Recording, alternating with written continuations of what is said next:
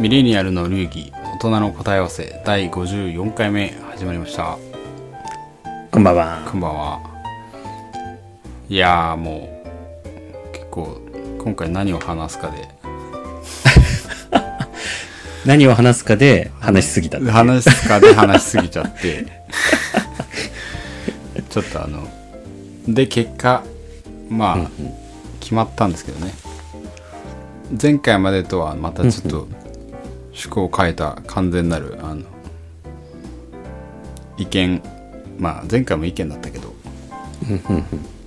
専門的な見解というよりはいつも感じていること。そうですね。ですかね。どっちかっていうと。そういつも感じてることについて話し始めたら止まんなくなっちゃって。たまんなくなっちゃった。じゃあこれをちょっとコンパクトにまとめてそうですね。とりあえず、まあ、あの話しましょうか。現状早くぐらいにしかなんないと思いますけど、あのそうそうそ解決策の提示とかまで行っちゃうと、朝まで生テレビみたいになっちゃうんで、そうですね。それはやっぱ一旦置いといて。ちょっとそうですね。何にやっぱ今憂いているのか。憂いている時点でなんか、なんとなくわかりますけど、うん。あれですね、いつもちょくちょく話はしてますよね、前もね。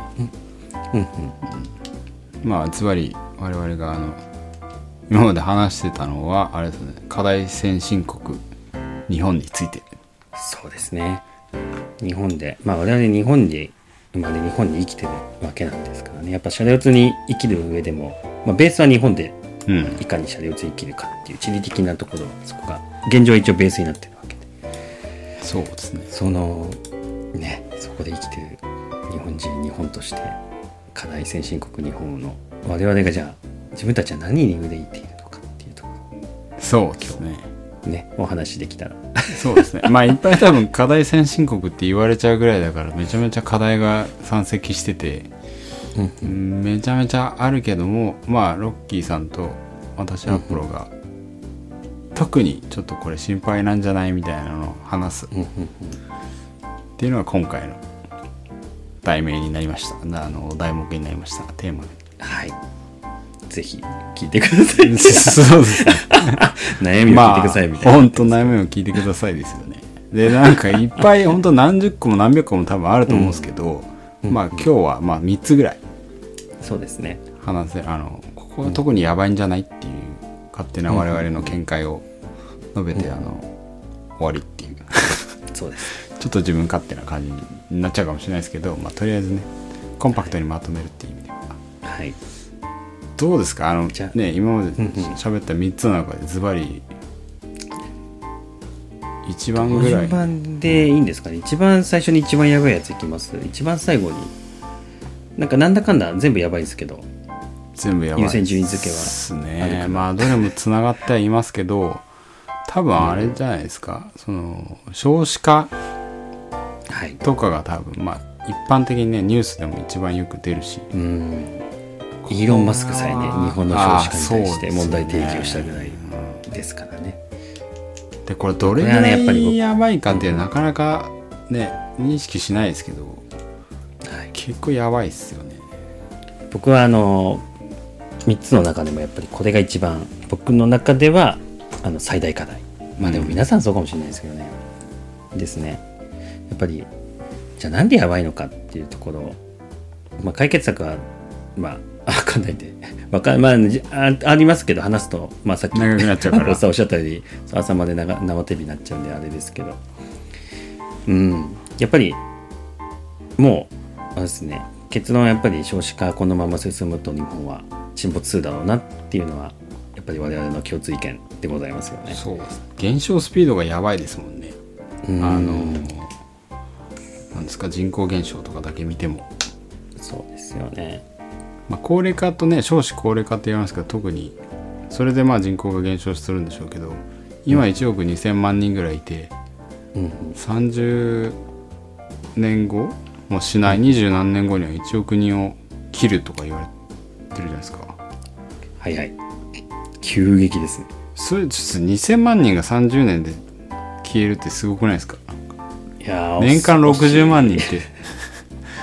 あの本当恐ろしいですよ。今ウクライナで戦争とかがあって大変だっていうのはもちろんみんな認識はあると思うんですけど60万人年間で死んでないですよね。って思うとなんか2000万人60万人が毎年亡くなるって人口が減るってうん。政令指定都市1個ぐらいなくなってくわけですよね毎年。いやーそう恐ろしい。うんまずね人なんかいろんな視点がありますけどなんかよく我々が話すビジネス経済視点だと。やっぱり人間はそのままイコールあの経済資本といいますか。経済力の根本、消費はしますしであとはまああの労働であの今度は価値を生み出す側にもなりますしその活動がをベースに経済活動が回ってるわけなんで、まあ、単純に それが減っていくっていうことはその経済活動が減っていく、まあ、イコール。日本という国が。ちどんどんどんどん沈没していくっていうもう痩せそのまま細っていくっていう痩せ細っていくっていうもうゴールになるっていう。お金の話ですると今度はまあいろいろですよね。生み出す経済価値が減りっていう消費 GDP もうん。減っていくことになるんで、はい。あのーまあ、GDP も減りますし税税金もね減ってきますし。ただ、まあ、よく言われるのはそれに比して社会保障は増えていくっていうかあの、まあ、高齢化もね伴うことになるんでう。ん。そう。なのにそう高齢化でやっぱ社会保障費が上がっていく。とうとう。なんかいろんな ものを見るだけでなかなかね。であの若い世代はやっぱり未来が見えなくて暗くなっていくと。辛さばかりが待っていくと。うーん。かわいそうだしな辛いなこれ今ちゃんと見たら結構 2, 2億1億2200とかね2億。でもなんか毎年の人口減少がほんと60万70万60万以上の可能性が全然ありますね。うんうん。これはいやでもね本当にあの一番私があの政治家の皆さんもちろんあの一般、ね、市民の協力も必要かもしれませんがなんとか本気でしていただきたい。ところでございます。これは。ねこれ本当しないともうね日本なくなっちゃうってイーロン・マスク言ってましたけどもうそこはね完全に同意見っていうか、我々だって前に前の何回か前の回でも日本脱出計画みたいな謎の どこで話したかも全然覚えてないですけどね。最終的には脱出しかないですね的な話もしましたけど。そうですね。これだから少子化っていうのがその、ね、いろいろある課題の中でもまあトップ3には確実に入るでしょうね。うん。そうですね。解決しないと、うん、日本の未来はないと。ちなみにあのあれですよね。まあ解決策はここでは提示できないですけど、あとの2つ？うんうん。ってどんなところを？何話しましたっけ？一つが、えーっとあ一つはこのまあ両方2人ともこれ多分課題に感じてるんですけど私が特に思ったのがな何ですか東京一極集中す、すぎるっていうのがうんなんかもったいないなっていうのはすごい。うんうんうんあの海外の経験からしてもちょっともったいない感がすごいあるんですよね。でアメリカも行ってたんですけど私も、うんうん。やっぱアメリカだとねあのニューヨークがやっぱすごい有名だけどニューヨーク以外も結構いい感じの大きい都市がいっぱいあってうん。全米全土に特色のあるなんだ有名企業の本社とかもマイクロソフトとかシアトルうん。とかだし、そうですようん、シリコンバレーにまあもちろんいっぱいあのガファムのやつがあったりするけどとはいえなんかあの全然違う企業でヘッドクォーターニューヨークにあったりとかテキサスにあったりとか、結構ばらけてるんですよね。だからあれはうんアメリカの強さかなみたいな。あとイタリア行った時も結構かんまあイタリアはどっちかというと観光立国みたいになっちゃってますけど今。うんうん。あの行く先々での名産品が結構ちゃんとあの光ってるっていうか。うんうんうんうん。だからまあ日本よりは全然半分ぐらいかな人口。6000万人とかしかいないけど、うんうんまあ、ミラノだけがめちゃめちゃ大きいわけでもないしローマだけが一番めちゃめちゃ大きいわけでもなく割とばらけてるっていう、ドイツとかも多分そうなんですよね。まあ確かにそうですよね、うん、だからなんか日本はやたらにこう中国も多分ばばらけてる。確かに確かに。大きいとこはいくつかイメージ。そうですよね。なんか割とハイテク新鮮とかあるけど上海もあるし北京もあるし、うんまあまあ沿岸が多いのはしょうがないのかもしれないですけどね。うん、でもなんか何日本はやたら東京じゃないですか。うん、なんでなんですかねこれ。なんてなんすかね。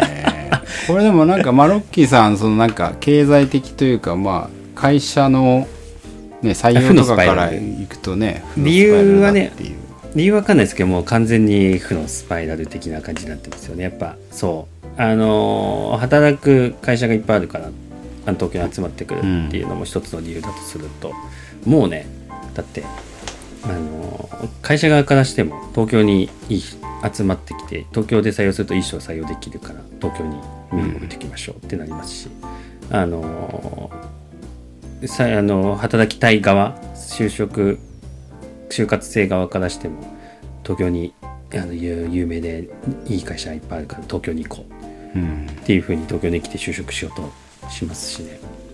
まあ言うなればどっちもそうなってるから永久に永久に あの永久に集まり続ける負のスパイラル確かにね。的にはね、まあ多少なってますよね。もったいないなとは思いますからね。なんか日本に、東京にずっと住んでるんでなんかやっぱ狭いなとか思うんですけど、日本見渡すと別に日本は狭いわけでもないかなっていうね、うんうん。うん。まあ人口密度多分ドイツとかと比べると全然ねドイツと同じ大きさでドイツの方が多分3割ぐらい人口少ないけど、でもドイツにいた時にこの東京の混雑感を感じたことはあんまない、しなるほまあ山多いのしょうがないですけど、もうちょっと地方に分散したらもうちょっとなんかクオリティオブライフ上がるんじゃないかなっていうのに単純に思いますけど、確かにううん、とはいえなんかじゃあ私とでか田舎に行くかというと今現状その負のスパイラルに完全にはまってるから。割と東京にいるんで何とも言えないですけど、そう。僕も東京で仕事選んじゃってますしね、うん。でも北海道とかねなんか全然中国地方とか九州とか四国とかも、うんものすごいいい場所いっぱいあるだろうし東北ももちろんあるだろうし、関西とかも一応なんとかね今あの活動としてあの僕ベンチャー界隈にいるんですけどやっぱりあの各地方で盛り上げようっていうことって、うん。あのその地方に、ね、根付いたあのベンチャーキャピタルとかあがあの地元そこの地方で呼んでそこであのそこの地方のベンチャーに投資するみたいなイベントっていうかあのそういうあのそういうなんか趣旨のベンチャーが立ち上がったりとか。あなんか、うんあのー町と一緒に盛り上げようっていう気はしてますけどね。でも根本的にはそれがもちろんね大きい会社に成長してくれる会社が出れば面白いかもしれないですけど、まあ大きい会社もねそっち行ってくれればもっと早いって確かにね。と言えばいいですけどね。でもだから大きい会社はそっちに行くと採用がとか。もうかんそう簡単にはねもう移転できるレベルの規模じゃないんだよとか。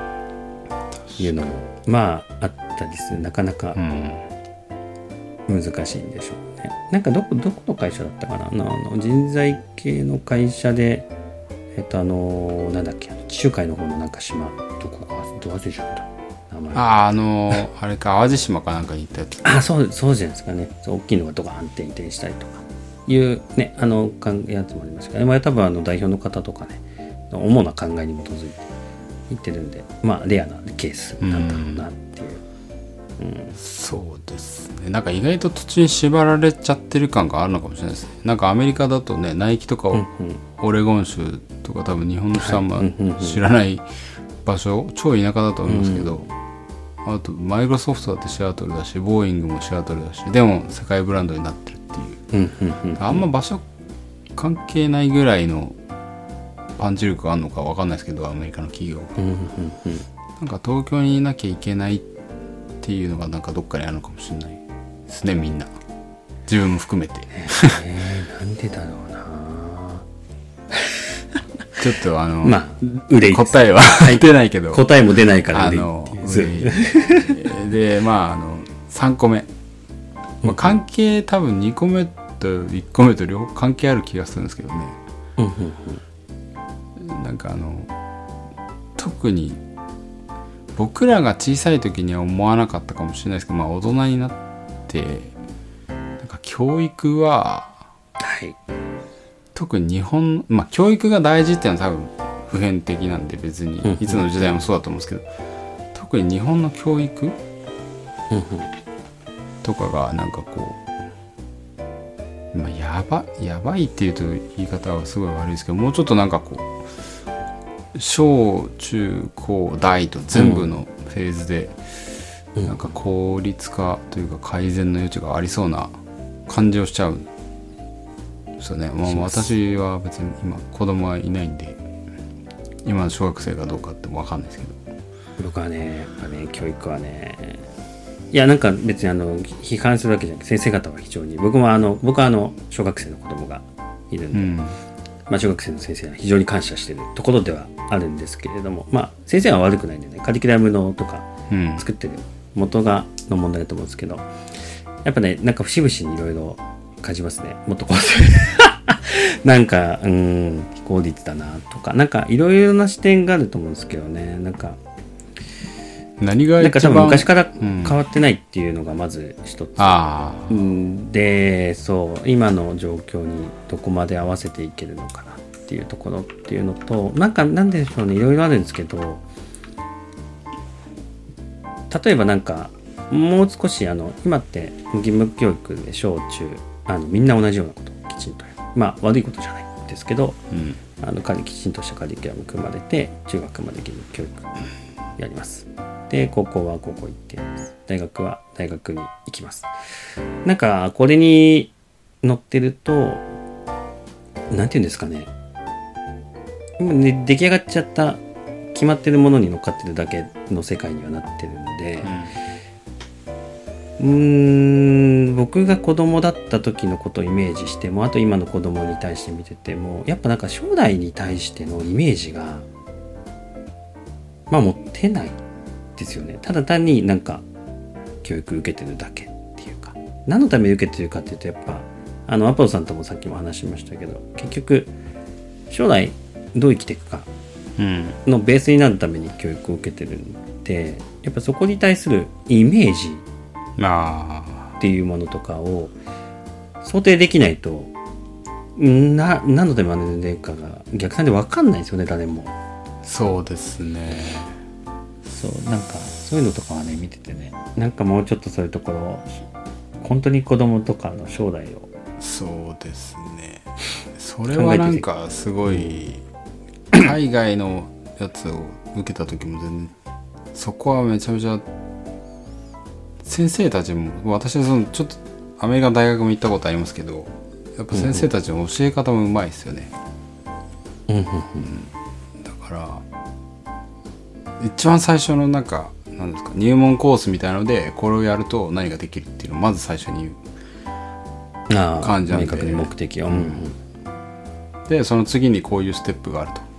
経済だったらそうだし心理学でここを学べば次のどういう社会的な応用ができるとかあっていう話を全部してくれるしあうんうん。で最初なんか12週目とかはそういうのであの選べるんでただ兆候行ってこれ面白そうだみたいな。それ違えば別に後で3週目から来ないで登録しなければいいだけなんで。結構アメリカは結構そういう具体的にこうこの理論を学んだ先のそのアプリケーションみたいなうん。のもちゃんとしてたし。あとはなんかこれアメリカはどうかわかんないですけど日本で一番圧倒的に欠けてるなっていうものはその小中高とかでその実際に働いてる人と交流する機会は全くないじゃないですか、まあいなかったですね。あのあれぐらいですかね。かが学校にあの消防車がああそうそう。警察の人が来てあの自転車の姿を見るっていうよりは。そう。そうそうそう。どちらかというとねあの生活のあの生活科みたいなところの一部で。ああそうです。わかんないですけど。あとなんかあの検診の時のなんか町医者の人が来るとかそれぐらいしかないから、うんそれぐらいですよね、うん。だからまあお親以外に学校の先生しかいないですよね、うん、社会に出てる人のとの接点がね。そう。その状態でなんか10代後半で今後の人生を言われてもね、言われてもね。いやわかんないしわかんないですよね。いや知らないからっていうので終わっちゃいますよね、でだってわかんない人によってはね別にその全員大学に行かなくても職人さんとかが向いてる人たちも絶対いるはずなんで。うん。それをなんかもっと早い段階でロールモデルに合わせられる方があのね、それね学校の先生が教えてもイメージつかないですよね。そう学校の先生自体のね人がね。うんそうですね。自治体学校の先生ですもんね。学校の先生は学校の先生っていう一つのロールモデルそうですすからね。学校の先生もね大学で教育実習を終えて新卒でずっと学校の先生やってるからそりゃその人たちに他の職業のことまで見せてくださいっていうのはちょっと酷だなっていうのも。僕ですよね。わかんないです。かいやわかんない普通に分かんないですよ。ね そう。その辺とかもね。ね。またそうまあなんかやっぱあともうちょっと必要必要ないものとか今の時代に合わせた。わかんない。これはなんか賛否両論あるかもしれないですけど僕も娘がもうなんかねあの漢字のねこうすっごい書いてるのとか見て練習してるのとか見てななんかねいや頑張ってるんですけどなんなんで意味があるのそれとかねふと思っちゃうんですよねどうしても。まあいい顔でいい顔いやーでもそやっぱすすごい時間かけてるんですよそういうのとかにああ一文字30回とかやってますよね。もはや読めて多少なんか別に綺麗に書けなくてもなんか書き順とか最低限なんとなく覚えてもういいじゃんそれでっていうあの気はしちゃうんですよね。だって書かないし書かないもんっていう今後ね。まああの漢字を読めないっていうのは大問題だと思うんできちんとやってであとはあの読む書くことによって覚えるっていうことまでで多少は書いていいと思うんですけどひたすら練習してるのとか見るとねそういやその時間もっと別のことやろうぜ。ここは同じなんですね。で僕あのそれで話を聞いてう自分が小さい時のことを思い出したあのクラスメートの子でうん。30回書かなきゃいけないからっつって30回練習してるんですけどズルしてるんですよ。あのい 画数ちゃんとあのなんだ1画目から順番通りに書かなきゃいけないじゃないですか。でその子はなんか1画目はとりあえず30個のマスに全部バーって書いて 2画目はバーって全部書いて。でマジけ頭いいっすね。なんですけど結果その投資で1個も書いてないから画数全然、ま、間違ってるんです。だからテストテストできてないっていうね。で時間もかかるし なんかちょっとまあポイントはだからね僕らがつ80年代とかとあんま変わってないっていう意味でもそうだし。そうっすね。結局あでもねあの、うん。そう。子供がだから違うインセンティブについちゃってけうん。結果あのちゃんと学べてないリスクもあるっていう。まあそうっすね。なんかね昔よりは多分なんかいいところもねあるはあるんですよやっぱり。うーんとさっきのあの目的っていう部分なんかきちんとなんかね昔だとなんかこれやってこれ読んでこれやで、まあ、なんか指示の通りにやってたと思うんですけどなんか必ず最初に狙いみたいなのをうん。書いてそこからあのその後のなんかカリキュラム進んでいくみたいな感じできちんと目的を最初に書くみたいな感じとかおなんかいいじゃんみたいな。これ改善される部分もなくはないですけどね。やっぱでも全般的にねうんやっぱまだあとなんだろうあと横に習いっていうところかなもう一つは。そうですね。特に今なんかあれじゃないですか。YouTube ってめちゃめちゃ教え方がうまい先生みたいのいるじゃないですか。うん。なんかああいうの見ちゃうとなんかそのもちろんその学校の先生に教えてもらうっていうことは重要だと思うんですけどなんかみんなが同じ教えられ方とかうんうんうん。なんか自分に合ってるかも分かんないしまあ確かにそれはまあそうだと思います、ね、やっぱめちゃめちゃう教えるのがうまい先生がいる学校もあるかもしれないけど自分の行った学校がそうじゃなかったらうん。YouTube で見た方が早いみたいな。全然ありますよねそれ。そうなってくるとなんかその辺をなんか織り交ぜた方がそう。全体的な効率とか、まあ、個人もね、うん。合う合わないありますからねあそう合う合わない話。やっぱ進み具合もね人によってやっぱり、その得意なとこ不得意なとこっていうのは人間出てくるもんですから。あのね進み具合レベルも違いますからね。なんかああいうのもだから遅れてる人にあの合わす。または遅れて進んでる人に合わす。どっちもきついと思うんですよね。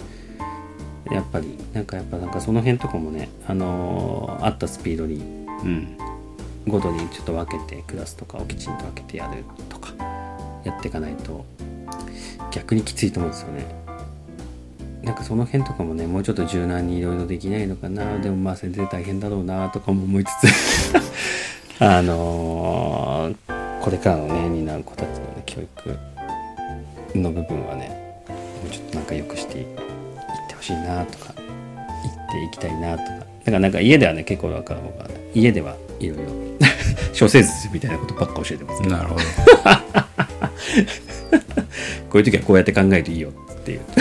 そこはじゃあもう教育に関してはまだソリューションが少し個人レベルであるっていう感じですね。個人レベルの感じ実はなるほど。いやでも全体としてはやっぱこの憂いしかないっていう回回になっちゃいましたけど。そうっすね。やっぱいろいろやっぱなんか課題憂いはありますね。そうっすね。このままだとやっぱり日本はまあね生まれ育ったところでねもう切ってほしいですけど良くなるイメージがなかなか湧かないっていう。うんそうっすね。まあまあすぐには答え出ないですけどまあどこかでねこうしたらもしかしたらいいんじゃないかみたいな話もできたらいいですけど。そうっすね、うん、そうですねまあまあまちょっと。ああの今日はまあまあとはいえまあまあ長くなっちゃったけど。ねそうっすね。コンパクトに、ロッキーとぱりね。アポロが、うん厳選した日本の課題っつって。っていうまとめでいいですかね。はい。まあでもまあ車両通に生きていくためにはやっぱこの課題も見てあそうそうそう。いやおっしゃる通りですね。考えていかないと。知ってるからこそどう生きるかっていうところにあの、うん。自分なりのねうん。どう生きていくの課題にあの課題解決変えていけることになるんで。そうですね。まあできるだけそうですね。あのそこからソリューションとかを自分たちで考えられるようになりたいなと。そうそうそうまあ一言じゃないんで。そうほんとそうっすね、誰かのせいにしないでどうにかしたいもんですけど。と思いますがまあ、はい。い、ろんなオプションを考えて。